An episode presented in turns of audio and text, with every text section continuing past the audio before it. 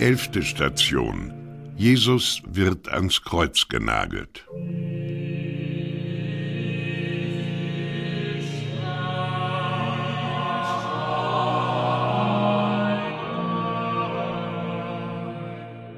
Die Bosheit wählte für dich, mein Herr, als letzte die grausamste Pein.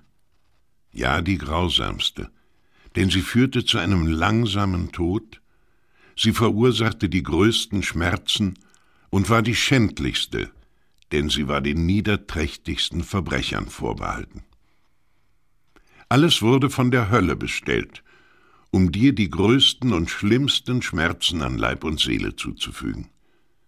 Beinhaltet dieser tiefgründige Hass nicht eine Lehre für mich? Wehe mir, der ich sie nie ganz begreifen werde, wenn ich nicht nach Heiligkeit strebe. Zwischen dir und dem Teufel, zwischen Gut und Böse, zwischen Wahrheit und Irrtum besteht ein tiefer, unversöhnlicher, ewiger Hass. Die Finsternis hasst das Licht, die Söhne der Finsternis hassen die Söhne des Lichtes, der gegenseitige Kampf wird andauern bis zur Vollendung der Tage. Und es wird nie Frieden sein zwischen der Nachkommenschaft der Frau und der Nachkommenschaft der Schlange.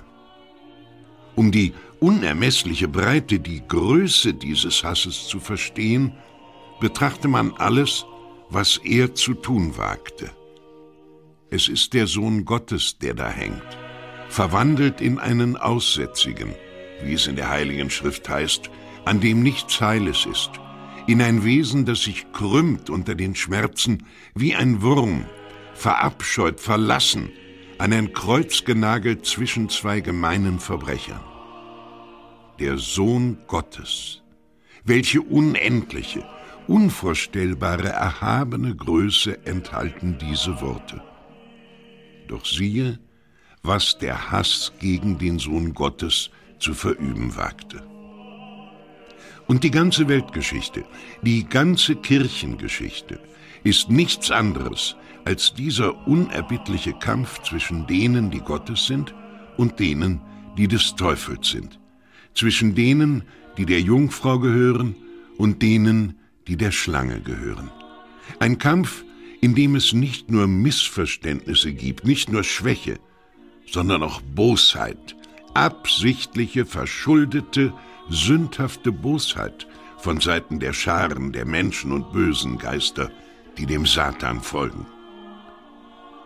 Dies ist es, was gesagt, bekräftigt, ausgerufen und woran immer wieder am Fuße des Kreuzes erinnert werden muss. Denn wir sind, vom Liberalismus dermaßen verunstaltet, immer dazu geneigt, diesen unentbehrlichen Aspekt des Leidens unseres Herrn zu vergessen. Doch die Jungfrau der Jungfrauen, die schmerzhafte Mutter, die an der Seite ihres Sohnes an seinem Leiden teilnahm, sie wusste um diese Tatsache. Ebenfalls wusste es der jungfräuliche Apostel, dem unter dem Kreuz Maria als Mutter gegeben wurde und der damit das größte Vermächtnis erhielt, das jemals einem Menschen gegeben wurde.